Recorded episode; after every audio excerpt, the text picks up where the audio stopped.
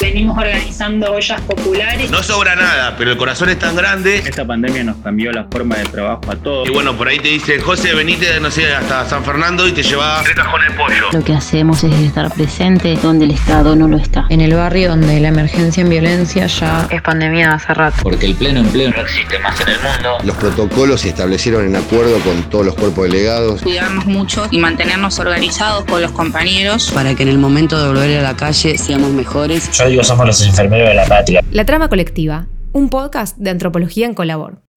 Episodio 1. Lo esencial es organizarse. Las medidas de aislamiento social, preventivo y obligatorio vigentes en nuestro país desde marzo impusieron una nueva distinción al interior del ya heterogéneo mundo del trabajo. Con la categoría de trabajadores esenciales, se instaló una clasificación de las actividades laborales anclada en definir qué tareas son más o menos imprescindibles. Esta diferenciación atraviesa universos que están marcados por grandes y múltiples desigualdades.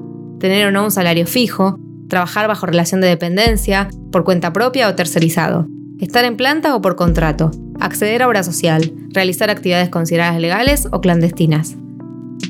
En este episodio nos preguntamos, ¿qué criterios definen qué es o no esencial?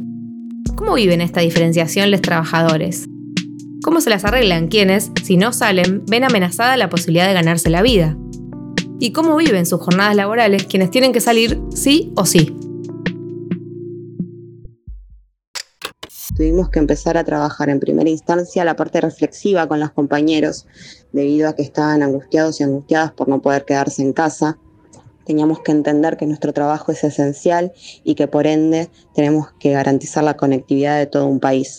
Fabiana trabaja en una oficina comercial en una reconocida empresa de telefonía celular. Es delegada de FOETRA, el sindicato de las telecomunicaciones en el área de capital y el conurbano bonaerense. El AMBA, ahora tristemente célebre por ser el área con mayor cantidad de contagios de COVID-19. Las tareas definidas como esenciales desde los inicios de la cuarentena no incluyeron únicamente al personal sanitario encargado de manejar la enfermedad. Muchos trabajadores y trabajadoras como Fabiana descubrieron o reafirmaron que las tareas que realizaban cotidianamente resultaban fundamentales para el sostenimiento de la vida de todos los días y especialmente de la vida urbana actual. A pesar de la experiencia de haber transitado la gripe A sin ningún infectado, sí había miedo porque además era un virus absolutamente nuevo para la ciencia. Pablo Borneo trabaja en Intercargo, la empresa estatal que maneja los servicios de carga en todos los aeropuertos del país. También está especialmente preocupado por la salud, forma parte del Comité Mixto de Salud y Seguridad Laboral de la empresa y coordina el Departamento de Salud Laboral de la Asociación del Personal Aeronáutico, su sindicato. Nos cuenta que en su sector comenzaron a prepararse para la llegada del COVID-19 ya desde el 22 de enero, cuando se enteraron del cierre del aeropuerto de Roma. Ese mismo día, 22 de enero, organizamos vía WhatsApp con algunos compañeros, principalmente quienes tienen en su lugar de trabajo servicios médicos laborales, eh, establecer en agenda el tema para empezar a tratarlo a futuro. Para el resto de nosotros, en pleno verano, el virus todavía era una noticia lejana, un eco de lo que pasaba en la otra punta del mundo. Pero los trabajadores y trabajadoras aeronáuticos ya estaban organizándose.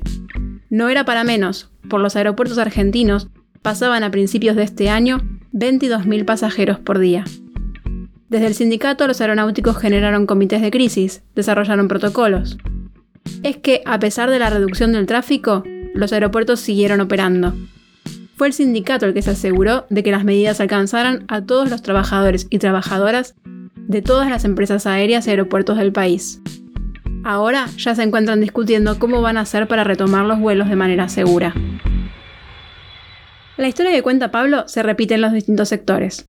Temerosos del contagio, pero obligados a sostener la exposición, trabajadores y trabajadoras se organizaron para protegerse. Al inicio de la pandemia la empresa nos negaba la entrega de los elementos de higiene personal porque trabajamos dentro de las centrales y decía que era suficiente con agua y jabón. Pese a que nos tenemos que movilizar de central a central y compartir espacio con otros compañeros, con otros trabajadores contratados. Y ahí tuvimos que haber intervención sindical y gracias a las gestiones de las distintas secretarías de FOETRA Sindicato Buenos Aires conseguimos la entrega de alcohol en gel, barbijos, pulverizadores, todo lo que necesitábamos para trabajar seguros. Para que puedas escuchar este podcast, hay antenas, redes, conexiones, equipos que siguieron funcionando durante todos estos meses y manteniéndolos trabajadores y trabajadoras de las telecomunicaciones como Cintia y Fabiana, que sostienen nuestras conexiones de Internet y teléfono. Mantenemos equipos y trazas donde pasa el tráfico grueso entre centrales, salidas internacionales, banda ancha, eh, antenas de celulares. Entonces eh, es indispensable el funcionamiento del sector para que sigan en pie el ancho de, las comunicaciones a lo largo de la zona y del país. Como Cintia, Pablo repara instalaciones de internet y teléfono, pero en la zona oeste del Gran Buenos Aires. Con sus compañeros se les presentó un dilema importante. Parte de sus tareas implican normalmente ingresar a los domicilios de los abonados, pero en una etapa de aislamiento esto significaba un riesgo para todos. Fue necesaria una fuerte intervención gremial para poder seguir trabajando sin riesgos. A partir de una creación de un comité de crisis, eh, bueno, se elaboró un protocolo de trabajo, no sin, sin que sigan existiendo presiones e intenciones de la empresa. Al día de hoy nosotros no ingresamos a domicilio y logramos el abastecimiento de un kit de higiene y prevención y bueno, se ha logrado trabajar de una forma medianamente segura, sin, sin mayores riesgos y, garantizando el derecho a la, a la comunicación. La categoría de servicio esencial existía antes de la pandemia. Los trabajadores de las telecomunicaciones, y no solo ellos, la conocen bien, porque fue utilizada para limitar el derecho a huelga a principios de los años 90, cuando luchaban contra las privatizaciones. En el marco del aislamiento social, sin embargo, cobró nuevos sentidos. El riesgo y la exposición, por un lado, pero también el reconocimiento de la propia tarea, una nueva valoración del trabajo que se realiza todos los días, su carácter indispensable y de interés público. ¿Dónde se establece la línea que divide lo esencial de lo que no lo es? La gestión de los residuos urbanos sin duda es imprescindible para la vida en las ciudades. Javier Godoy es cartonero, integra la cooperativa Jóvenes en Progreso, ubicada en Lomas de Zamora, en el sur del conurbano bonaerense, como parte del MTE, Movimiento de Trabajadores Excluidos. Javier está preocupado. El coronavirus nos dejó y nos estaba partiendo al medio, no, sé cómo explicártelo. Redujimos, se redujo compañero, sale menos material. Antes entregamos una batea, dos bateas por día, todos los días, de lunes a viernes. Hoy se está entregando jueves y viernes nomás, batea, de cartón. Mientras para algunas y algunos ser rotulados como esenciales significó la obligación de salir, para otros, considerados no esenciales, esta división significó una enorme dificultad para sostener sus vidas. Con el aislamiento social preventivo y obligatorio, Javier y sus compañeros debieron suspender las actividades de recolección de materiales puerta a puerta. Ya no podían pasar por las casas.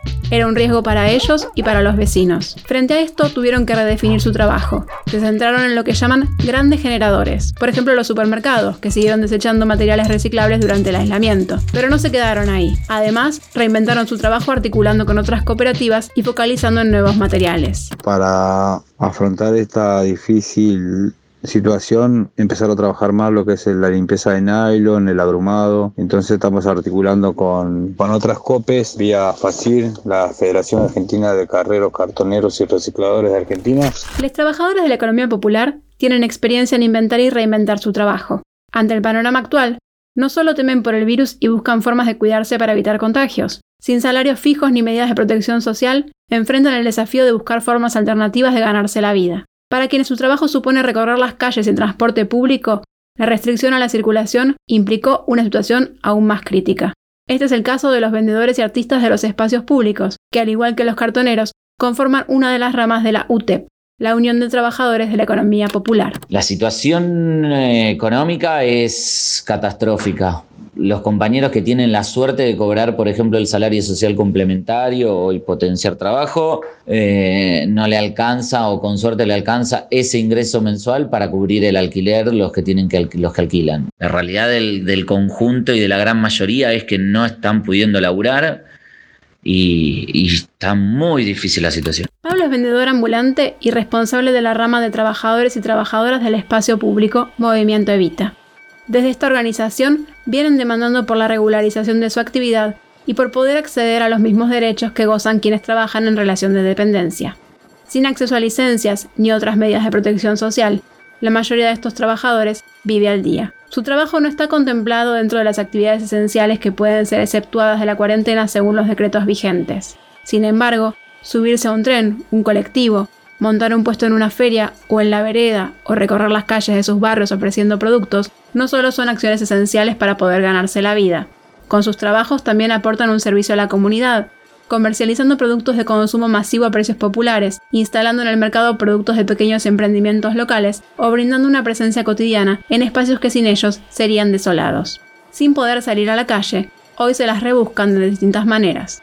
Buscan nuevas formas de comercializar sus mercaderías desde sus casas e incluso elaboran productos nuevos para vender en el barrio. Así nos lo explica Silvia Palmieri, que desde temprana edad ejerce el oficio de vendedor ambulante en el ferrocarril San Martín y desde hace años viene organizando reuniones y asambleas junto a vendedores y vendedoras de otros ramales y localidades como responsable de la rama. Los que trabajan en transporte público o evento masivo sabemos que seremos de los últimos en recuperar nuestro espacio de trabajo parte de nuestro sector se fue reinventando el trabajo y tomaron la posta en salir a vender casa por casa. Algunos trabajan desde su domicilio o venden a través de las redes sociales. Hay una amplia variedad de productos que comercializamos, desde alimentos como panificado, eh, rosquita, pan casero, churro, eh, especias, artículos de limpieza, ropa de abrigo, como medias, guantes, camperas, eh, Ángela es costurera y trabaja en el Polo Vencedores, en el barrio porteño de Parque Avellaneda, uno de los 50 polos textiles que forman parte de la rama textil dentro del MTE a nivel nacional. Antes, realizaba su trabajo en su domicilio, como muchos otros costureros y costureras, pero desde hace algunos años organizaron este espacio común que les permite mejorar sus ingresos y condiciones laborales, así como también trabajar y habitar sus viviendas con mayor comodidad. Con la pandemia, la producción del polo en el que trabaja Ángela se reorientó hacia la elaboración de insumos sanitarios. Vivimos un momento particular en el mundo con todo esto del COVID-19. Las cooperativas textiles que realizábamos confección en indumentarias buscamos para seguir trabajando insumos sanitarios, como barbijos, camisolines y todo lo que corresponda cual el trabajo es terciarizado. Por cada barbijo el precio es de 2.50 y el cual debemos discutir por el precio ya que somos más de 30 compañeros en cada cooperativa. Nuevos productos, viejos problemas. En la producción de insumos sanitarios, las desigualdades que atraviesan los diferentes eslabones de la producción tercerizada se hacen presentes al igual que ocurre con la elaboración de prendas de vestir. Las cooperativas también son la alternativa laboral para quienes salen de la cárcel y para los familiares de personas detenidas que encuentran dificultades para conseguir un empleo. Desde la rama de liberados, liberadas y familiares de detenidos del MTE, vienen luchando por el acceso a derechos de las personas que salen de la cárcel. José Ruiz Díaz es referente nacional de la rama y nos explica cómo, a través de la organización en la economía popular, logran evitar la reincidencia en el delito. Bueno, salir de la cárcel también en este contexto es, eh, es desesperante. Nunca hubo opción de vida para el liberado, no hubo pensado nunca en la política pública, nunca se lo tomó como. Nunca se, nunca se pensó un presupuesto en cómo reinsertar a una persona liberada. La Libertad es una de estas cooperativas conformadas por personas que pasaron por contexto de encierro carcelario. Ubicada en la localidad de Confluencia en la provincia de Neuquén, sus integrantes se dedican a la producción agroecológica y a la comercialización de vegetales. Durante el verano también se dedican al turismo social, reciben visitantes y organizan actividades recreativas y eventos culturales. En marzo, cuando iniciaron las medidas de aislamiento social, la cooperativa estaba por entrar en la época de la cosecha de hongos comestibles, uno de los productos de más valor y cuya producción requiere seis meses de trabajo. Además, iban a iniciar un proyecto textil y venían generando instancias de formación en cooperativismo y economía popular para personas recién salidas en libertad. La cuarentena supuso pérdidas en una parte de su producción y demandó estrategias para aprovechar cosechas y garantizar el sustento de las 16 familias que dependen de la cooperativa. Así nos lo cuenta Néstor, el presidente. ¿Cómo hicimos para poder seguir? ¿Con qué estrategia? ¿Cómo, cómo seguir produciendo? Al principio lo primero que nos preocupó es la sustentabilidad de los compañeros, saber que no nos falte alimentos, o sea, pensando que venimos ante un invierno que va a ser bastante bastante complicado, así que decidimos destinar unos fondos que teníamos para otras cuestiones, que eran la terminación de insumo y todo eso, y en comprar eh, aves de corral y en poner en condiciones un espacio para poder urgente poder hacer otros cultivos de otoño. Con la producción que no podíamos entregar porque mm, obviamente la gente venía siempre acá a comprarnos cosas a la cooperativa, a comprarnos nuestros productos, tuvimos que, bueno, elaborar conservas para que no se pongan feas las, los vegetales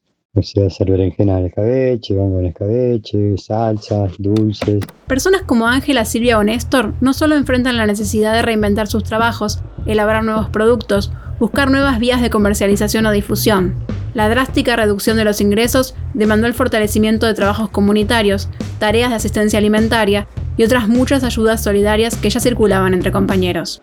Surgen redes entre la producción de conservas de una cooperativa de Neuquén y merenderos y comedores de las zonas. Desde espacios de trabajo y organizaciones sindicales se organizan ollas populares y repartos de mercadería. En los barrios se abren nuevos merenderos y los que ya existían reciben cada vez más gente, poniendo en evidencia que la vida no se sostiene solamente ni principalmente a partir del mercado. Hace 17 años que Zulma, que pertenece al movimiento Evita, sostiene el comedor Vivan los Sueños Felices en el barrio Costa Esperanza, partido bonaerense de San Martín. De lunes a viernes preparan almuerzo y merienda para 330 personas de todas las edades. La crisis alimentaria, dice, es anterior en los barrios, y según ella, la cuarentena allí se toma con responsabilidad. Se ha organizado un montón de ollas populares eh, en el barrio donde vecino han puesto guita de su bolsillo para organizar ollas populares, los pibes de la barriada, los clubes, juntas vecinales.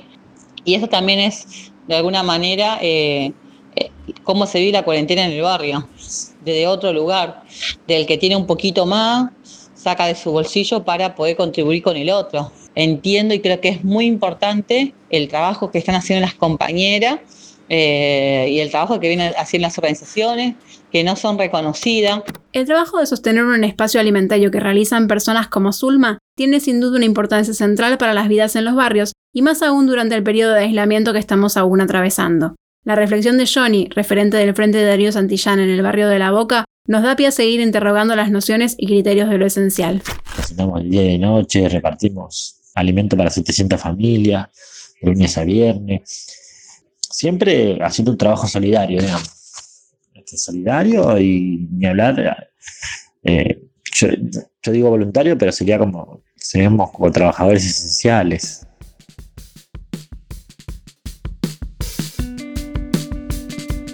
Ser definido o definida como esencial fue la divisoria entre quienes durante la cuarentena tuvieron que salir a trabajar sí o sí y aquellos que debieron cumplir con el aislamiento en sus casas.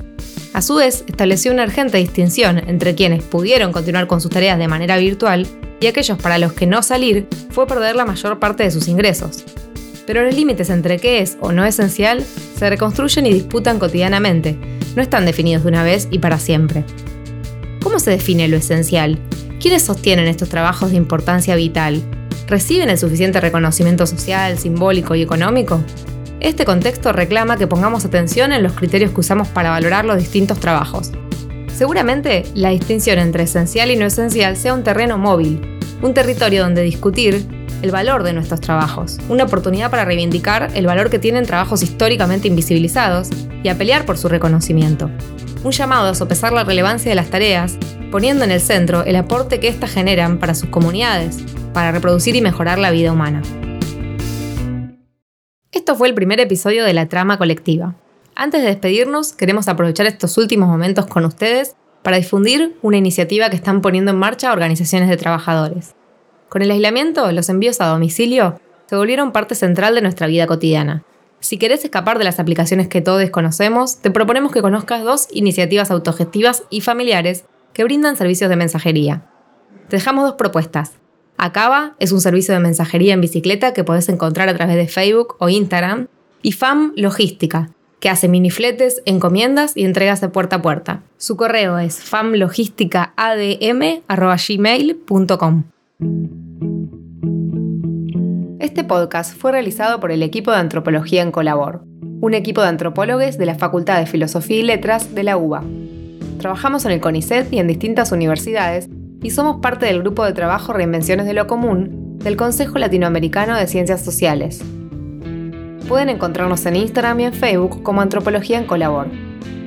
Este episodio estuvo a cargo de Florencia Pacífico, Sandra Bolansky y María Inés Fernández Álvarez. El diseño sonoro y música original son de Andrés de la Torre y el diseño de imagen es autoría de Push Studio. Agradecemos a todas y todos los compañeros de las organizaciones que participaron con sus reflexiones y experiencias en este episodio. Pablo Borneo de la Asociación del Personal Aeronáutico, Fabiana Benítez, Cintia Barcala y Pablo Panasiuk de FOETRA, Sindicato de las Telecomunicaciones, Javier Godoy, de la cooperativa Jóvenes en Progreso del Movimiento de Trabajadores Excluidos, Silvia Palmiere y Pablo Dorigo, de la rama de Trabajadores y Trabajadoras del Espacio Público Movimiento Evita. Ángela Condorí, del Polo Textil Vencedores, de la rama textil del Movimiento de Trabajadores Excluidos, José Ruiz Díaz y Néstor Jiménez, de la rama de Liberados, Liberadas y Familiares de Detenidos, del Movimiento de Trabajadores Excluidos, Zulma Monjes, del Comedor Vivan los Sueños Felices del Movimiento Evita, y Johnny Algalarronda, del Frente Darío Santillán. La trama colectiva es posible gracias al apoyo de un subsidio UANEX de la Universidad de Buenos Aires. Esperamos haber contribuido a construir esta trama que nos une, entrelaza y construye algo superior a cada hilo individual.